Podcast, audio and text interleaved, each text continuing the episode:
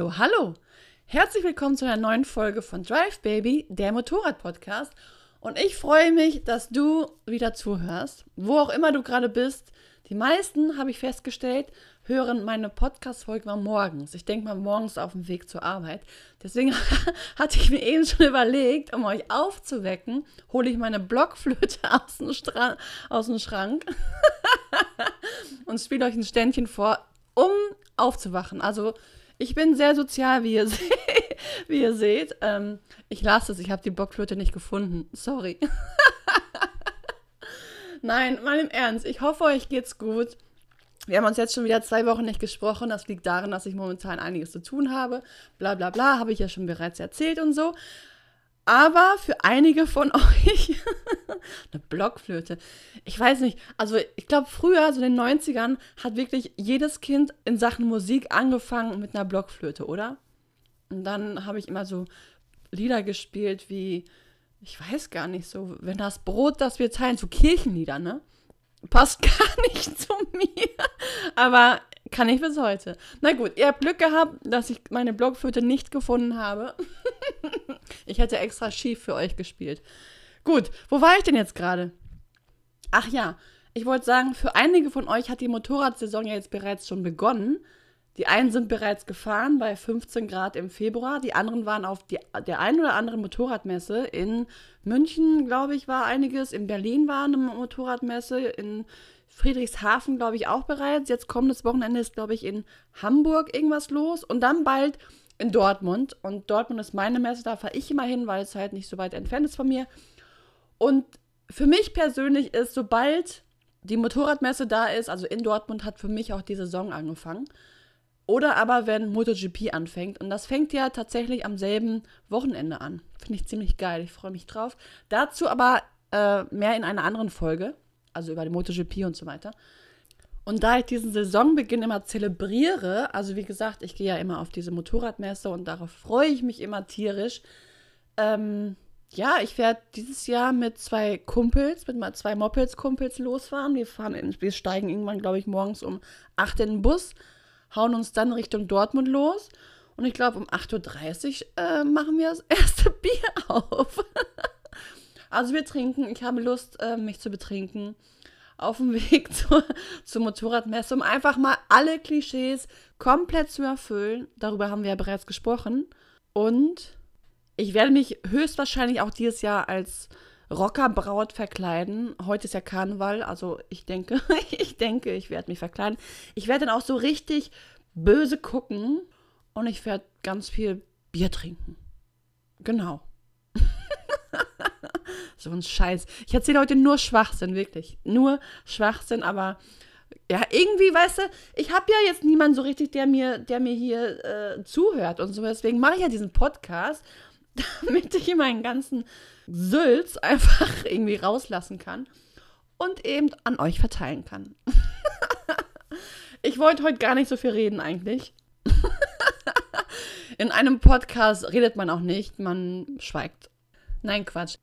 Eigentlich wollte ich gar nicht so viel erzählen. Ich wollte euch eigentlich nur sagen, dass das Schlimmste jetzt vorbei ist. Die Saison beginnt jetzt bald wieder. Die liegt quasi vor unseren Füßen und es kann losgehen, MotoGP kann losgehen, Motorradmessen und Motorradfahren kann wieder losgehen. Es kann losgehen. Woo! Oder eher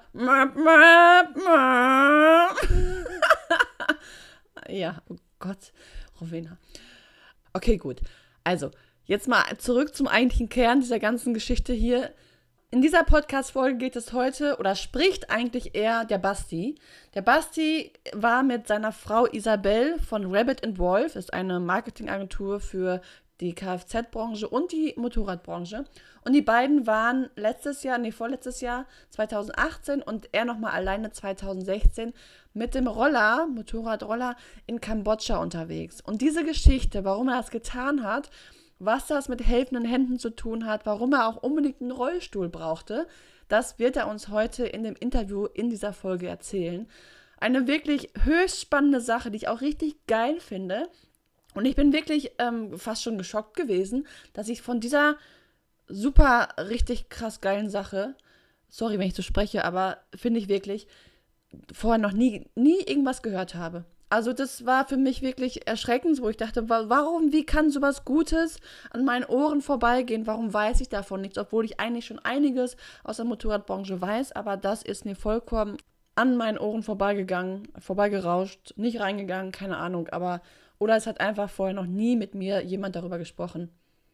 Oder vielleicht weiß auch keiner aus meinem Bekanntenkreis, der äh, in der Motorradbranche unterwegs ist. Was ich aber nicht glaube. Also ich weiß es nicht. Auf jeden Fall ich finde diese ganze Aktion einfach abgefahren gut und deswegen teile ich euch heute diese ganze Sache mit euch mit Hilfe von Basti, denn der hat es bereits zweimal gemacht und ich freue mich tierisch, dass er so spontan Zeit hat und sich auch ein zweites Mal für mich Zeit genommen hat, denn der erste Versuch, diesen, diese Folge aufzunehmen, hat absolut überhaupt gar nicht funktioniert.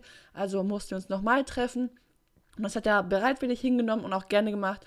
Darüber freue ich mich sehr und ich wünsche dir und euch allen jetzt eine sehr spannende Folge. Bis gleich.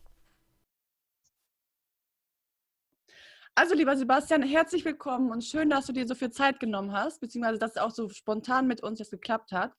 Es ist unser zweiter Versuch. Der erste hat nicht ganz geklappt. Das hat alles nicht so ab. Es wurde nicht abgespeichert, sagen wir es so. Nichtsdestotrotz ähm, ich weiß nicht viel über eure ganze Sache, über die wir jetzt, jetzt gerade reden. Ich habe auch noch nicht viel erzählen können. Deswegen fange ich jetzt einfach mal direkt an. Ich, das Einzige, was ich weiß, ist, du warst in Kambodscha und bist dort Motorrad gefahren. Richtig. Wie kam es dazu? Wie kam es dazu? Es kam über Jens. Wer ist Jens? Hier, wie hieß es? Grip Bike Edition hieß es früher. Jens Cook. Und Jens Cook, genau. Und Meide ist ja in der Branche bekannt, oder man kennt ihn ja in der Regel. Und er hat es noch für RTL 2 gemacht und ich habe das immer wieder verfolgt. Und der war mit Roland Debschütz, das ist äh, der Fahrer des Benefits Renntaxis und ein ehemaliger Motorradrennfahrer, war der in Kambodscha unten. Die haben sich irgendwie auf der Rennstrecke kennengelernt und Roland leitet seit vielen Jahren eine Hilfsorganisation. Und die haben 2015 diese Testtour gemacht und haben das dann zur Sponsoren oder zur, zur Spendengeldakquise, also zum Fundraising, genutzt, das zu konzipieren und die Testtour zu machen, die dann 2016 das erste Mal stattgefunden hat. Und darauf konntest du dich, wenn du jetzt mit Roland nicht bekannt warst, zu dem Zeitpunkt konntest du dich darauf bewerben. Okay. Dann habe ich mir einfach, und ich fand die, ich fand die Sache halt cool, um die es geht. Es geht um Mopedfahren. Südostasien ist sowieso einfach cool. Und es geht vor allem um den guten Zweck. Und das zu verbinden mit Mopedfahren ist natürlich umso schöner. Also du warst unten in Kambodscha und hast bist dort quasi rumgefahren und hast Geld gesammelt für einen guten Zweck, um das Geld dort unten dann zu verteilen. Genau. Das ist der Sinn von dieser Fundriding-Tour. Okay, krass. Eigentlich so wie ein Schullauf in der Schule, wo die Kinder im Kreis rennen und die Familie oder so oder Angehörige spenden dann pro gelaufener Runde, bis das Kind mal umfällt, Betrag XY und dann geht das, das nicht an die Caritas, an das städtische Tierheim, wo auch immer, ist es das gleiche Prinzip. Nur, dass man nicht zu Fuß unterwegs ist, sondern äh, mit landestypischen Großradrollern 1370 Kilometer durch Kambodscha fährt. Am Tag? Und in zwei Wochen. Ach, Ach 1370 Kilometer in zwei Wochen? In zwei Wochen, genau. Okay, 1370 Kilometer. Okay, cool. Ja, krass. Ähm, was, wie lief das denn dort so ab? Also wie, ja, wie ging das dann, dann vonstatten? Es fängt eigentlich alles schon mit der Vorbereitung an. Du brauchst Sponsoren. Das ist eigentlich, sage ich mal, der größte Act oder das zeitaufwendigste, bevor es überhaupt losgeht, dass du pro gefahrenem Kilometer Sponsoren im Wert von mindestens einem Euro brauchst. Okay. Ob das 100 sind, die einen spenden, ob das einer ist, der einen Euro spendet oder 10 Euro, weil er zu viel Geld auf dem Konto liegen hat, spielt keine Rolle. Nach oben ist die Grenze offen, aber das ist eine Euro ist das Minimum. Schaffst du das nicht, schaffst nur 50 Cent, musst du die Differenz aus eigener Tasche bezahlen. Mhm. Und damit beginnt schon mal, dass man irgendwo schaut, den Leuten zu erklären, was man da tut, was man macht, äh, dass man irgendwie an ja, Unterstützer kommt. Also fängt es schon viele, viele Monate vorher, bevor es losgeht, eigentlich schon an, äh, mit der Vorbereitung.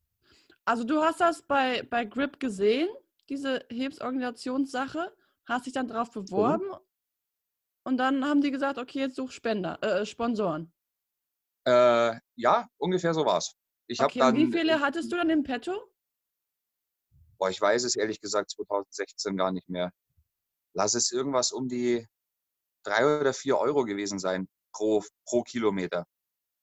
Okay, also du hattest dann vier Sponsoren oder wie war das dann? Nee, ich glaube, ich habe irgendwas um die 15. Das hat sich so aufgeteilt. Manche haben 5 Cent gespendet, äh, manche haben 10 Cent gespendet. Äh, Okay. genau. Und so hat sich da, so kam es dann auf drei bis vier Euro, glaube ich. Und Mhm. aber es war tatsächlich so, ich habe mich darauf beworben, blind, weil du das eben nicht buchen kannst, wie jetzt bei TUI zu sagen, ich mache eine Kreuzfahrt oder irgendwas, weil es ja eben auch wichtig ist, dass du das den, eigentlich den sozialen Background halt einfach irgendwo hast, dass du nicht einfach äh, egoistisch dann eine schöne Tour machen möchtest, sondern es geht eben um die Hilfsprojekte. Und ja, jeder, der, weiß ich nicht, wahrscheinlich auch Moped fährt, kennst, wenn du in einer Gruppe fährt, wenn du da, blöd gesagt, einen Trottel dabei hast, dann macht der die ganze Tour kaputt. Mhm. Deshalb ist es natürlich auch wichtig, dass du eine homogene Truppe hast, die sich versteht und dass du da einfach keinen Ärger kriegst oder keinen Ärger hast. Da hat keiner Lust drauf. Somit bewirbst du dich halt. Und dann, ja, kurz drauf hat Roland mir eine E-Mail geschrieben, dass ich in der engeren Auswahl bin. Er würde mal gerne mit mir telefonieren. Und dann haben wir telefoniert und nach fünf Minuten war klar, ich komme mit. Cool. Was sind denn die Voraussetzungen, um dort mitfahren zu können?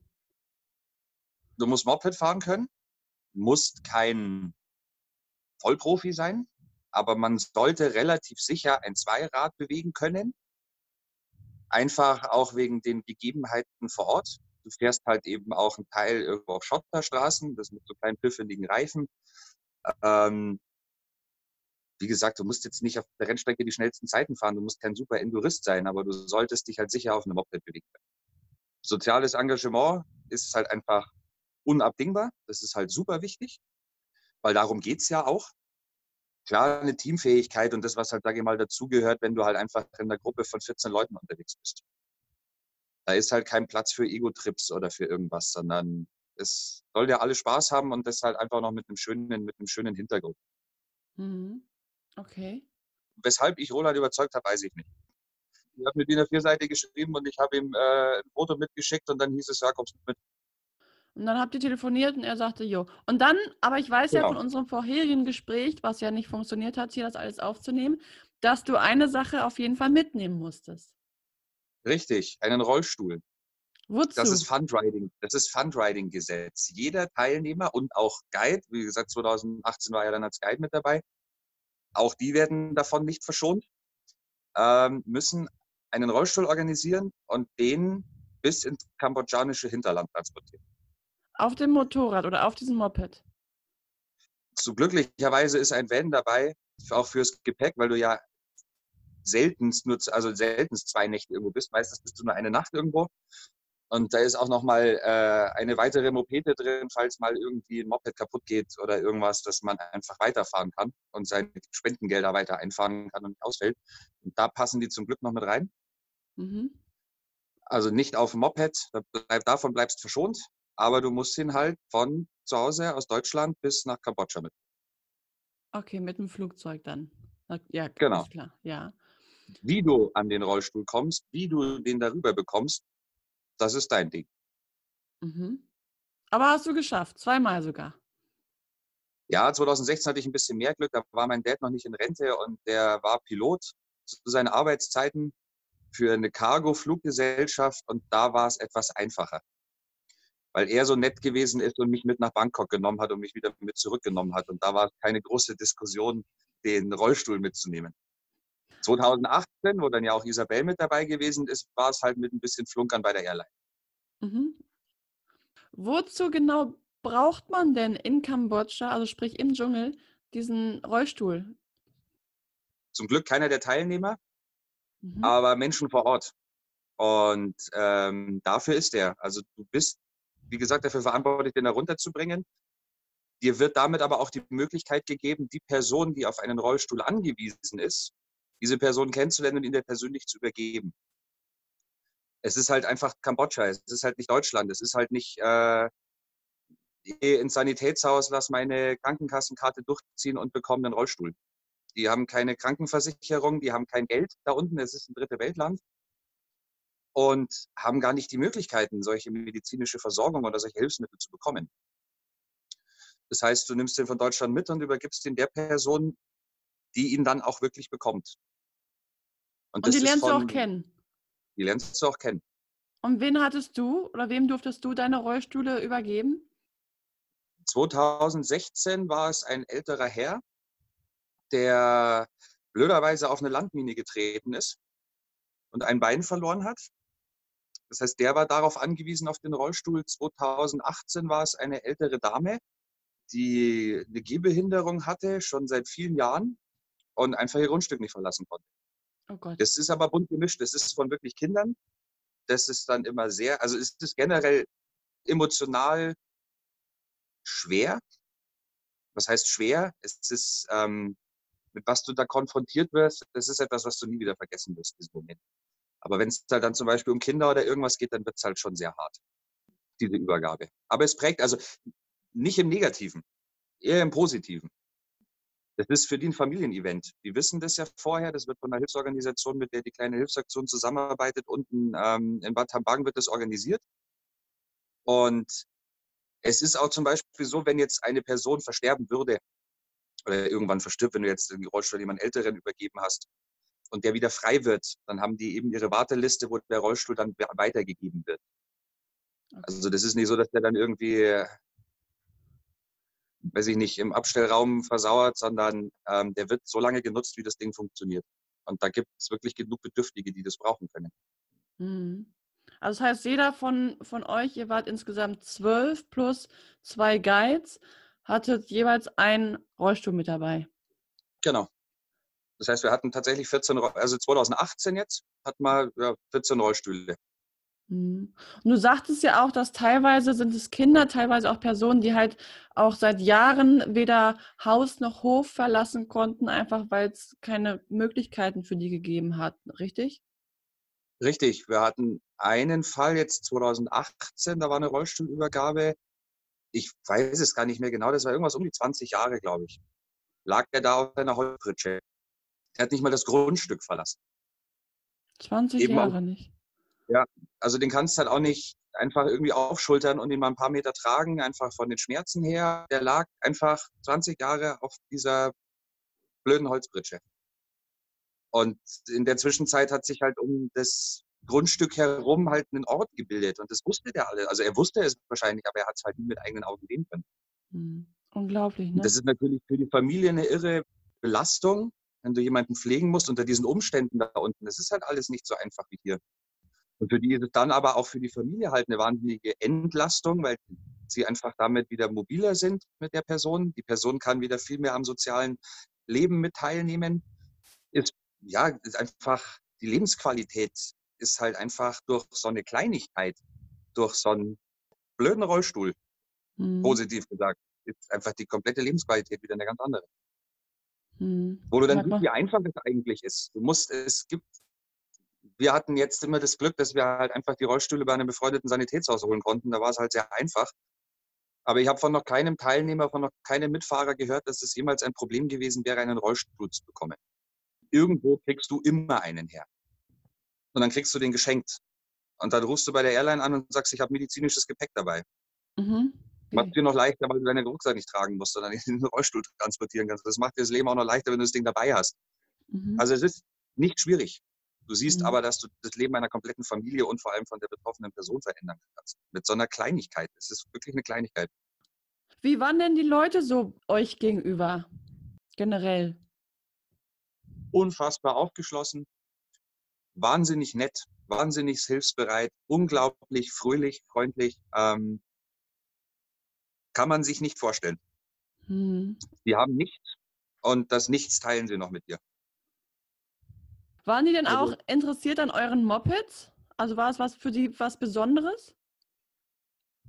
Hm, eher weniger. Ich sag mal, das ist ja das Hauptfortbewegungsmittel da unten. Mhm. Ähm, auch wenn du wirklich in den entlegensten Ecken bist, siehst du trotzdem die Mopeds. Mhm. Wäre wahrscheinlich was anderes, wenn du da jetzt mit einer 1250er GS um die Ecke kommen würdest, dann wären sie wahrscheinlich, würden sie wahrscheinlich mehr drauf reagieren. Ja, okay.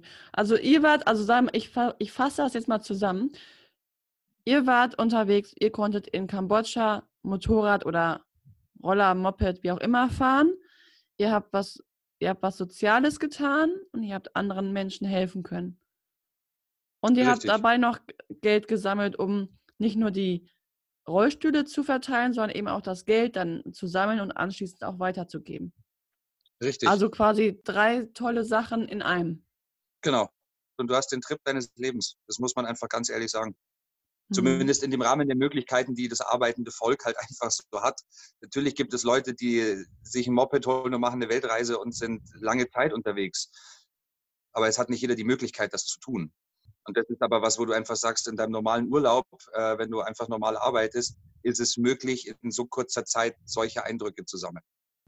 Was Und wo schlaft ihr dann da? Oder wie ähm, läuft das ab? Du hast vorgeplante Etappen und das geht von gut ausgestatteten, angenehmen Hotel bis hin zur Bambushütte. Aber du hast feste Etappen, an, wo du auch dann eine bestimmte Zeit bist. Manchmal ist es eine Nacht, manchmal sind es zwei Nächte. Und das ist vorgeplant. Also du hast jeden Tag ein Etappenziel, was du am Ende des Tages erreichen musst. Okay, und wie viele Kilometer seid ihr so am Tag gefahren? Ganz unterschiedlich. Du hast Streckenabschnitte, da fährst du nur 70 am Tag. Wie gesagt, es ist ja ein Begleitvan dabei, da ist auch ein Arzt dabei für den Fall, dass irgendwas passieren sollte. Da ist das Gepäck drin und nochmal ein äh, Ersatzmoped. Und es gibt Etappen so im Hinterland, da fährt der halt, da tut sich der Van schon sehr schwer durchs Kardamomgebirge oder irgendwas zu kommen, fährst du vielleicht 70. Und wenn du mal so National Road Etappen hast, dann fährst du 200, 250. Ich glaube, die längste hat 270 Kilometer, die längste Etappe. Aber bei dem Verkehr und auf den Hobeln bist du nach 270 Kilometer aber auch so platt, wie wenn du hier 400 oder 500 Kilometer fährst. Ja, das glaube ich. Und könntest du denn Kambodscha als schönes Motorradland empfehlen oder wie kann man das beschreiben? Ja, das liegt ja im Auge des Betrachters, was er unter schönem Motorradland empfindet. Es gibt sicherlich viele, die finden es toll, mit der Harley auf der Route 66 nur geradeaus zu fahren. Das wäre jetzt nicht meine präferierte Sache. Ähm, ja, ja, es hat seinen Reiz oder es hat seinen Charme. Du wirst jetzt keine schönen Bergpässe finden und schöne kurvige Strecken. Ähm, es ist landschaftlich, aber atemberaubend wie gesagt, mit einer schicken Enduro macht es da sicherlich auch Laune, weil da ist einfach in manchen Ecken einfach nichts los. Mhm. Und da hast du einfach Platz und es stört sich keiner dran. Ob das jetzt für eine Hilfsorganisation Sinn macht, mit 15.000 Euro Motorrädern aufzutauchen und nicht mehr auf Augenhöhe mit der Bevölkerung zu sein, wage ich zu bezweifeln. Mhm. Und du hast ein Teileversorgungsproblem. Okay. Die Dinger, können, die du da fährst, die, kann dann, die können an jeder Ecke repariert werden. Wenn du Platten hast, dann kostet es 4 Dollar. Und das ja. wird sofort erledigt.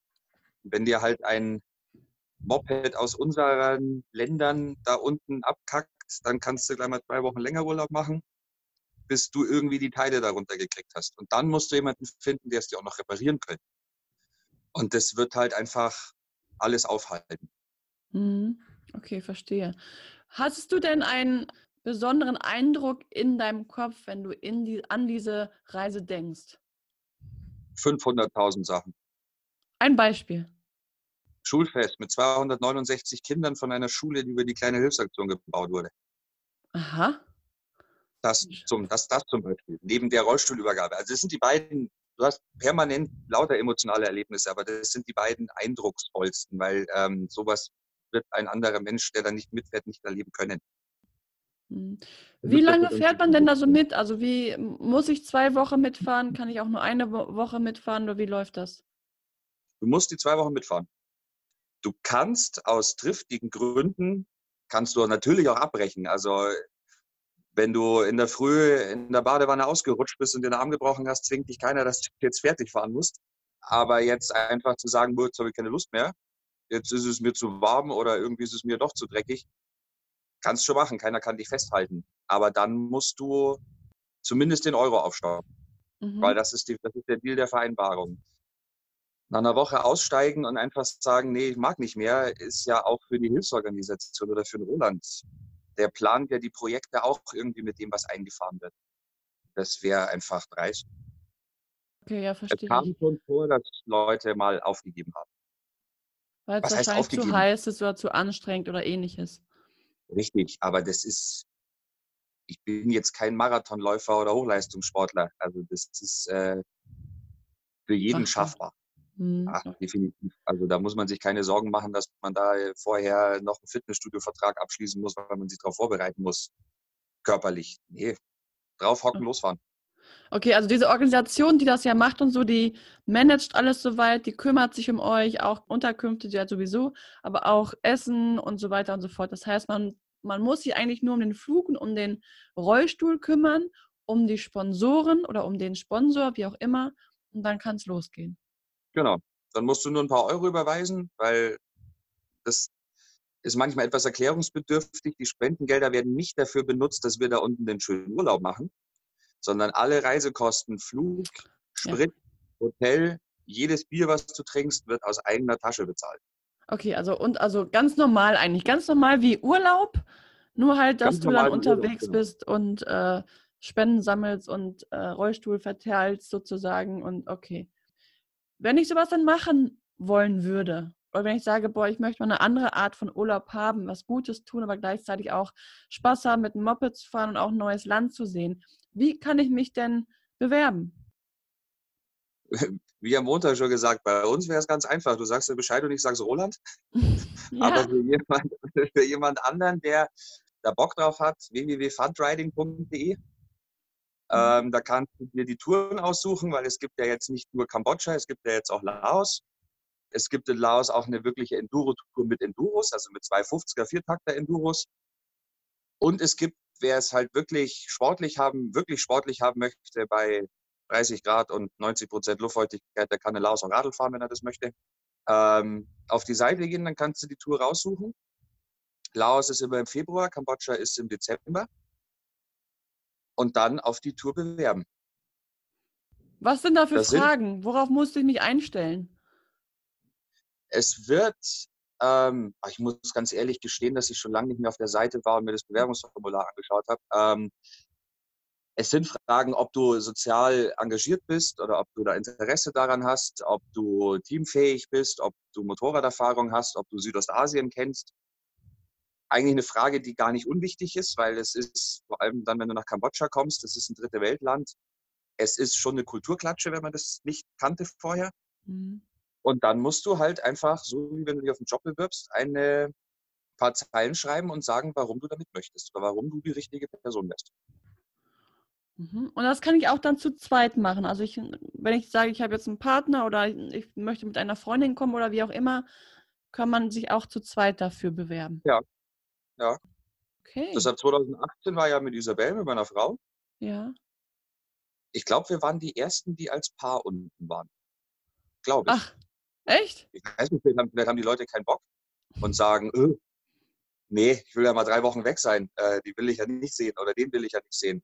Oder ich weiß nicht, ob das daran liegt, dass vielleicht, also wenn ich so mit Frauen drüber rede, es ist ja sowieso nicht so häufig, dass Frauen aktiv selbst Motorrad fahren. Es ist ja doch noch, wie viel sind es, glaube ich, in der Branche? 11 Prozent, glaube ich, oder 13 Prozent. Wird ja jetzt mehr, aber ich habe, also mit denen, wo ich auch gesprochen habe, die tatsächlich aktiv Motorrad fahren, da waren manche dabei, die sagen, sie würden sich nicht zutrauen. Mhm. Einfach von den Straßenverhältnissen her oder weil du halt auf Schotter unterwegs bist und einfach, dass da ein gewisser Respekt davor ist. Oder eben zu sagen, ja, die Männerdichte ist halt hoch, da ist das Tempo vielleicht ein bisschen höher. Ähm, ich traue mir das nicht zu und ich möchte nicht 14 Leuten irgendwie eine Last sein, weil wir so langsam fahren müssen. Ich weiß nicht, ob das vielleicht irgendwie so der Mitgrund ist, aber das ist überhaupt kein Problem. Da bewerben sich einfach beide oder einer bewirbt sich, wird genommen und sagt, ich hätte da noch jemanden. Und es sind auch mindestens, also maximal sind es zwölf Leute, die da mitfahren. Ja. Mhm. Also maximal zwölf Teilnehmer. Dazu kommen zwei deutsche Guides und zwei kambodschanische Guides. Und wer noch dabei ist, ist ein Van-Driver. Der ist eigentlich auch super witzig, weil den siehst du nie. Glaube, dass der so eine NSA-Vergangenheit hat. Der taucht nie auf. Wenn aber irgendwas ist und man braucht ihn gerade, dann ist er auf einmal da. Das ist immer sehr verrückt. Ähm, sehr und gut, glaube ich. Sehr gut gekonnt, würde ich sagen. Ja, total. Und ein Arzt ist noch dabei. Vielleicht hat er ja auch so einen Umhang, weißt du, so einen Zauberumhang. Und dann macht es ihn immer ab, wenn du ihn Und brauchst. auf einmal, Und auf einmal steht er hinter dir, genau. Ja.